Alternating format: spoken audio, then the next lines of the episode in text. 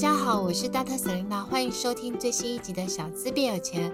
这个节目是由 Dr. Selina 专为所有小资族量身规划的生活理财节目，希望大家从日常生活议题当中轻松的学习投资理财，有机会改善经济，翻转人生。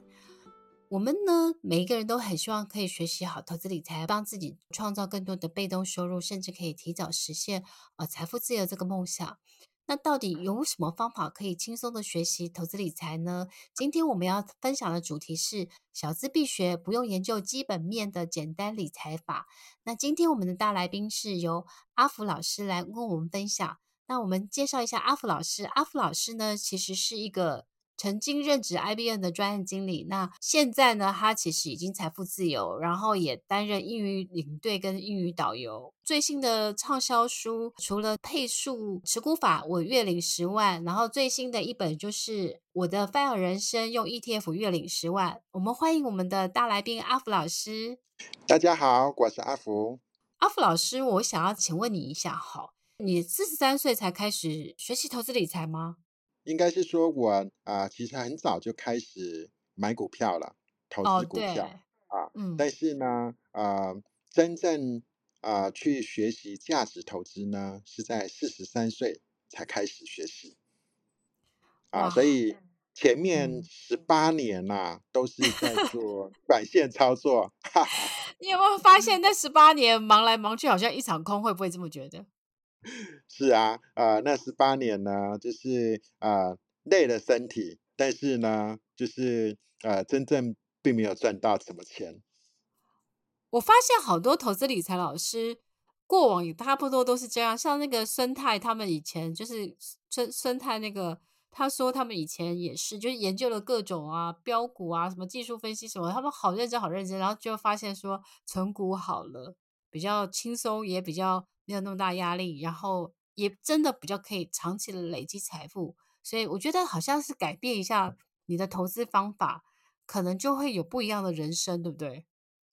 啊、呃，其实我啊、呃，不管是刚刚沈一朗老师提到的第一本书，或最近新书第二本哈，都是啊、呃、在谈我个人的一个呃。投资经验好的一个分享，那我也是希望说，透过我的一个投资阶段的一个改变，那能够让啊、各位朋友呢，能够有一个参考借鉴。嗯，哎，那阿福老师，我想问一下哈，就是说你从做价差的变成价值投资，对不对？那你觉得你不用再去研究基本面的理财法？但是你用什么样的一些挑选的逻辑，或是你用什么样的方式改变了你的理财的方式呢？啊、uh,，OK，啊、uh,，我想我的不同的人生阶段、不同的投资阶段呢，第一个，如果只是赚价差呢，啊、uh,，我会去想着明天到底是涨还是跌啊。Uh, 那我现在买的股票呢，我下个礼拜。要不要卖出了？啊，我会去思考这些事情。哦、啊，但是啊，当我啊进入的价值啊投资，也就是去以选择这个有护城河的个股的时候，那我去思考的就是啊，这家公司啊，它值不值得去长期投资？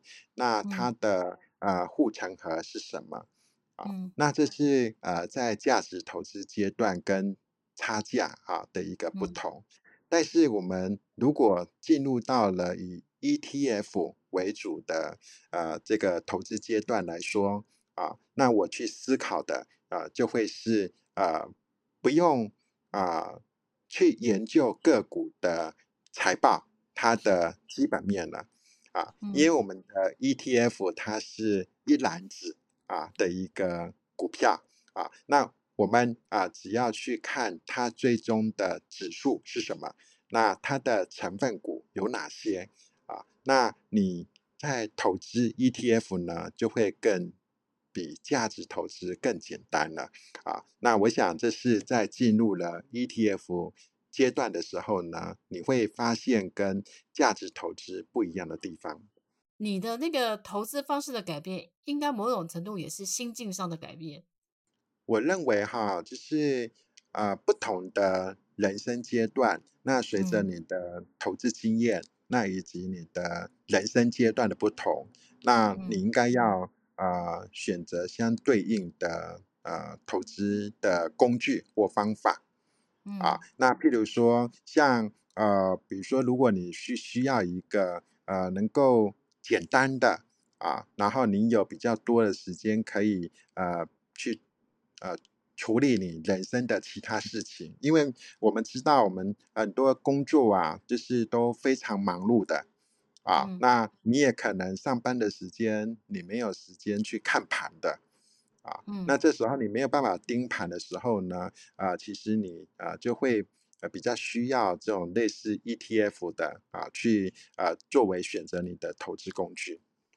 嗯，对，其实我我现在呢，呃，在这几年也是跟阿福一样，就是慢慢的把除了我的好老公股长期以外，其实我也会挪一大部分去放在比如说 ETF 上面这样子。那某种程度也是因为我觉得。我没有那么多时间在研究那么多的，就是个股这样子，所以其实我觉得有应该是说时间有限，所以你就会希望把时间用在你觉得可能更值得，或是更更想要在那个阶段的人生的一些，就是比如说有我，比如说旅行啊，啊、呃，或是说体验不同的人生。我想我们的心境应该是这样。哈哈哈哈哈。那阿福，我想要再问你哦，大家就觉得选股很烧脑，然后因为有一千一千七百档嘛，那你说 ETF 在书中你只看三大类，那可以简单的跟我们分享一下是哪三大类吗？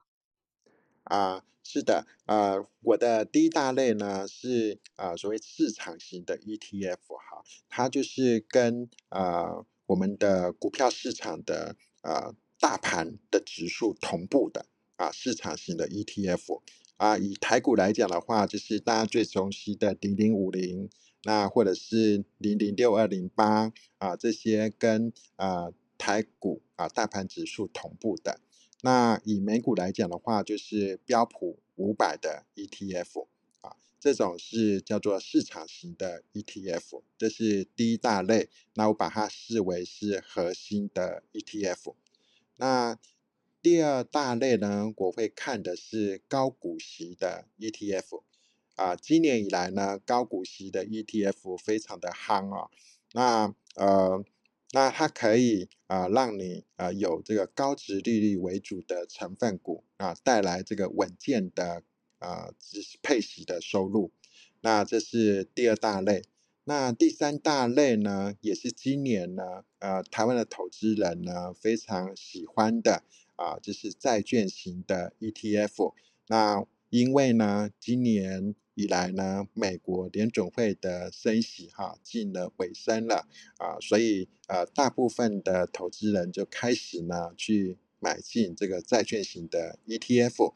那它的殖利率现在也都蛮不错的啊。那我主要以啊。高股息的 ETF 跟债券型的 ETF 来啊、透过它的一个配息收入来作为我的一个呃现金流的来源。那所以啊、呃，目前的 ETF 的种类非常多哈，我只看这三大类。那除了这个台股，假设哦，应该是说这三大类。那美股的话呢，你你会看什么？啊、um,。美股来啊、呃，您是指美股的个股还是美股的 ETF 呢？美股的 ETF。OK 啊、美股的 ETF 哈，呃，我主要还是会追踪标普五百啊。这个我们都知道呢，标普五百它是呃美国啊，它是选择市值五百大的啊这些成分股啊，那所以我会选择。啊、以追踪标普五百的 ETF，那呃我自己来讲的话呢，我是选择 VOO，啊 VOO 啊，这是它的一个股票代码哈。那这是啊、第一大类啊。那再来来讲的话呢，在美国市场呢，啊、我也啊、选择了两档哈，一档是啊、全世界的股票型 ETF，好，那它就可以啊。分散到呃不同的国家区域，好做一个选择。那我自己的一个买进的标的是 VT，好，我想这个 VT 呢，啊、大家也非常呃比较熟哈。那第三档呢，我会选择的是全世界的债券型 ETF，啊，那这个我选择的标的是 BNDW 哈。那这个来讲的话呢，它呃也对于债券呢可以完全的呃分散。那我为什么会啊、呃、把啊、呃、全世界的股票型 ETF 跟全世界的债券型 ETF 纳入投资组合？哈，那主要是在于说，呃，我把它当做一个投资标杆啊，因为啊、我们都知道说它啊、可以呃在成分股上面完全的呃分散风险。啊，那所以说，啊，当我在买进单一国家，比如说台股或者是美股啊，或者是其他国家的股市啊 ETF 的时候呢，啊，而呢我再去比较它的一个投资绩效的时候呢，啊，我应该跟谁比？啊，呃，我不是跟就是呃我的朋友哈，就是去比说谁比较厉害啊，不是的。啊，我比较对象呢，我会去跟全世界的股票 ETF 啊来去做一个比较。那所以它啊可以让我去做一个比较对象之后呢，就可以知道我在选择啊就是这些 ETF 的时候，它的绩效好不好了。哦，了解了。你自己会直接去投资，用付委托投资美股，还是？你自己开海外券商去投资美股，还是说，呃，你你买台湾投信发行的呃美国相关的 ETF 呢？因为这有三种的选择。啊，是啊，其实我啊，我我自己也有开国外啊券商的的那个啊去买这个 ETF，那我也有用付委托啊，呃。两者我目前都有啊，因为它两个其实都啊、呃、各有优缺点啦，各有优缺点。好啊、呃，我我先谈一下那个啊、呃，就是如果我直接开国外券商去买的话啊，比如说我我是透过第一第一券商 First Trade 去去买这个国外的 ETF。那它的好处是在于是说，呃，因为现在都标榜这个零手续费啊，好，国外券商都是零手续费。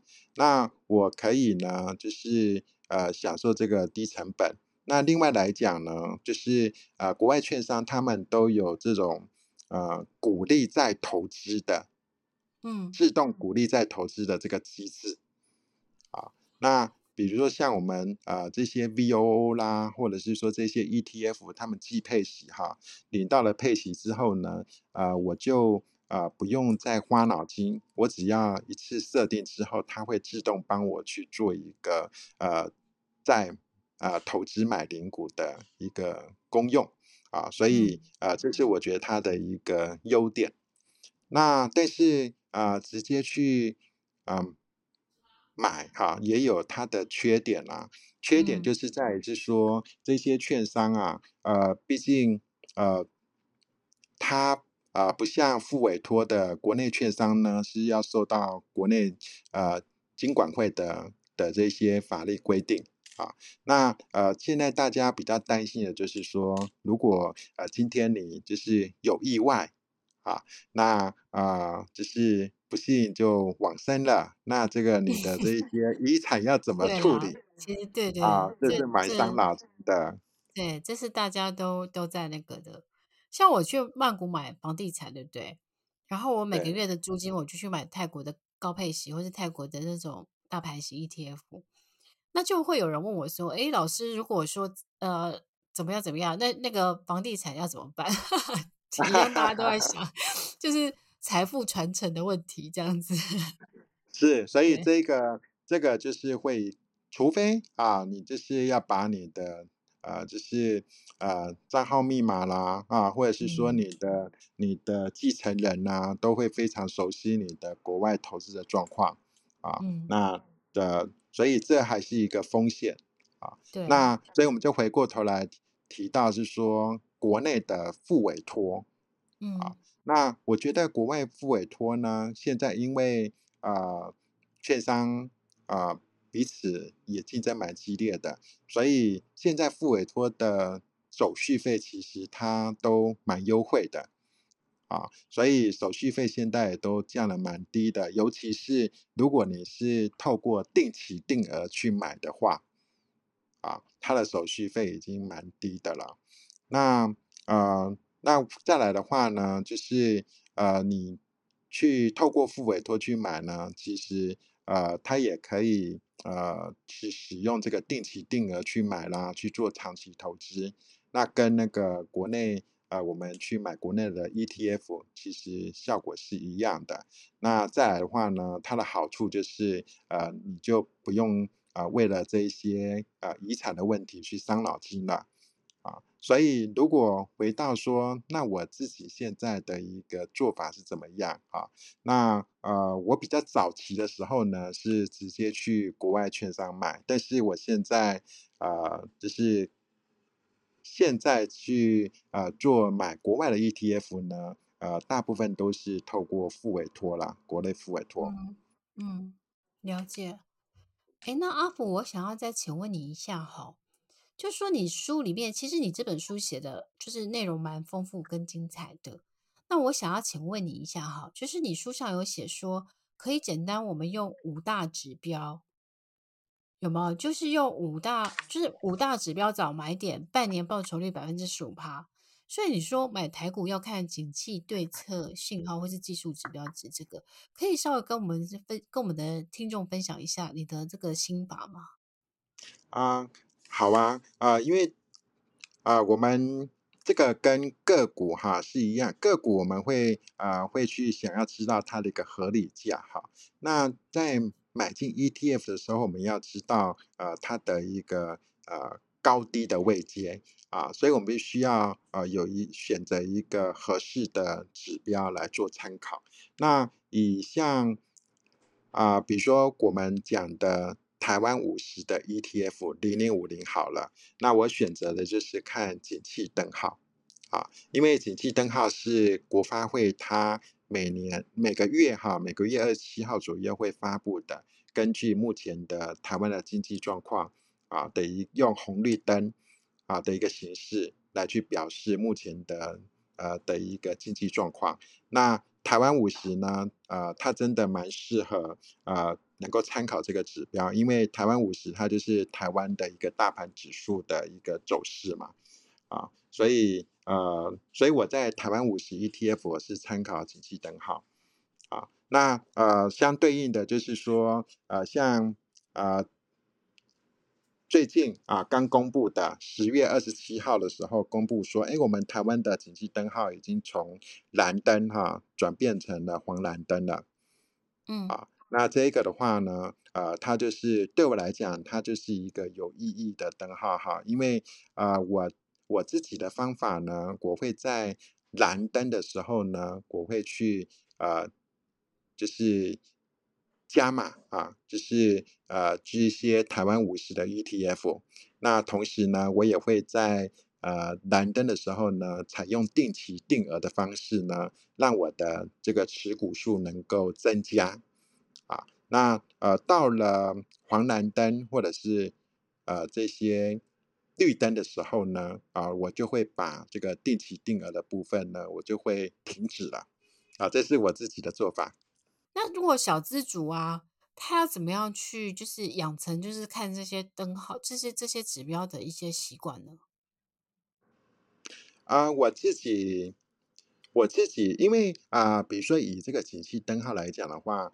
呃，国发会它的公布的时间都很规很规律哈，就是在每个月的二十七号。嗯，那呃，我自己的手机呢，啊，我会设一个这个日历的这个啊闹钟啊，啊，那二十七号的时候呢，就提醒我自己要去看一下这个景气灯号，现在灯号状况。啊，那它它就有助于有助于我去啊，在这个时间点的时候，我就去看一下这个指标目前的状况。哎，那我另外一个问题是想要问你一下，就是说，那像你书上有提到巴菲特指标啊，美国联邦基金利率这些，那可以简单跟我我们分享说，这个指标这两这些指标有什么意义呢？OK，啊、um。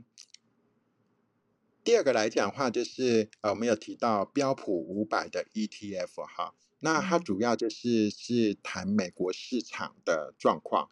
那我参考的是巴菲特指标，那这个是由巴菲特他所提出来的。他提到的是说，这个指标呢，它以啊、呃、美股的总市值，美国市场的美股总市值除以啊，这、就是最新一季的。国内生产毛额就是我们讲的 GDP，这样子会有一个百分比的一个数字。那巴菲特他提到是说，如果这个数字呢，它是降到七十到八十 percent，啊，是一个蛮好的进场的时机。但是如果这个比例呢接近了两百了，啊，那个时候呢你还在买进，那就是在玩火了。啊，这是巴菲特讲的，嗯、啊，那所以说以这样子的一个呃比较去看过去的一个历史啊的一个走势呢，其实呃用这个单一的一个指标看起来蛮就是来去看啊美股的 ETF 是蛮合适的一个参考指标哈。那这个指标呢，呃也不用自己算。啊，目前呢，就是啊，网站上面呢，其实也都可以查得到啊，所以我在啊，就是针对标普五百的 ETF 来讲的话呢，呃、啊，我的参考指标就是会来参考巴菲特指标。嗯，好，那刚刚提到的是、嗯、啊，第三个是债券型的 ETF。嗯。啊，债券型的 ETF 来讲的话呢，我就会看呃美国的联总会它公布的利率了。对，啊，这个很重要。对，这个非常重要哈，因为呃对于这个利率来讲的话，呃我们因为我们讲债券的价格呢，其实它跟利率呢是呃就是高度相关的。嗯。啊，那。呃，所以说呢，我们就应该来呃参考这一个美国的联邦基金利率。嗯，那呃通常来讲的话呢，就是呃美国它联总会在升息的尾声的时候，啊，嗯，那因为呃利率提高，那殖利率提高，结果呢价格就会在相对的低档。好，对，那就就像现在这个时时间，对。啊，但是我说这个时间呢，已经呃，大家已经谈了一年了，哈哈哈，应该已经这个这个债券的殖利率应该是十六年来最高，价格是十六年来最低，大家也很开心啊，可以遇到这个状况，因为也很难得。对，真的是啊、呃，就是啊、呃，很多年啊、呃，才才看得到啊、呃、这一个状况。嗯、那、嗯、呃。最近呢，大家啊、呃，有些年初就已经买，就是已经进场买债券 ETF 的人呢，就是其实账面损失啊，就是蛮大的啊，就是大家已经有点、嗯、呃没有耐心了。对啊，因为我记得这个年初的时候，那个郑庭怡老师跟怪老子老师是他们那时候就分享了，很早就开始分享了。然后我就看看看那个怪老子老师的粉丝，好像有人去念他，然后他就他就有 回他这样，但我觉得这美国这种利率，就是他那个升降息的那个轨迹，是大家没办法去精准预测的。就是说，如果你可以，就是像阿福老师他他分享，就是说你是定期定额，或是说啊你是每笔你就是资资金把它拆拆成几等份再放进去市场，你就你就可以买在相对比较。比较平均的一个价格，或是比较合理的一个价格带这样子，所以我这个是我我补充给大家的这样子。还可以再跟大家分享，就是说，呃，其实我在做投资的时候，呃，我通常啊、呃、不会去预测啊，预测啊，比如说啊，我们这个股价的走势啊，那未来的股市啊会怎么走？那这个我不会去预测。那第二来讲呢，就是利率的走势啊啊，这个美国的联准会它啊这利率呢会维持多久？那什么时候会降息？啊，那这个也没办法预测。啊，那但是呢，我会做的事情就是呃，把自己的资金啊，就是呃能够控制好。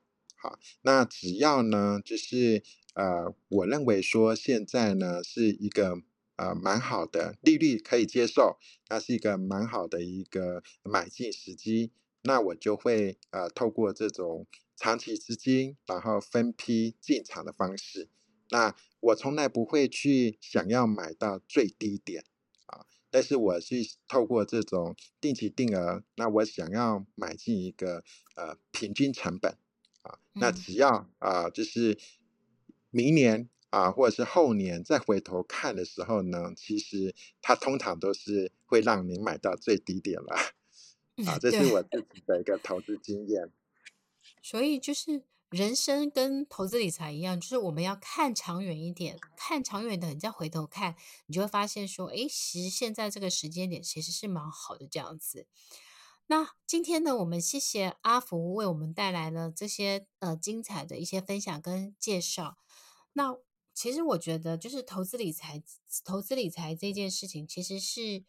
我觉得他其实是要不断的 practice，然后会找到慢慢会找到适合你你自己的一些投资的一个心法这样子。那就像阿福他之前一样经历过人生从呃做价差、做价值投资，到慢慢的在用 ETF 来去做投资，然后找到自己适合的方法，然后可以过上就是自己想要过的人生，然后时间都可以妥善的用运用在自己想要做的一个。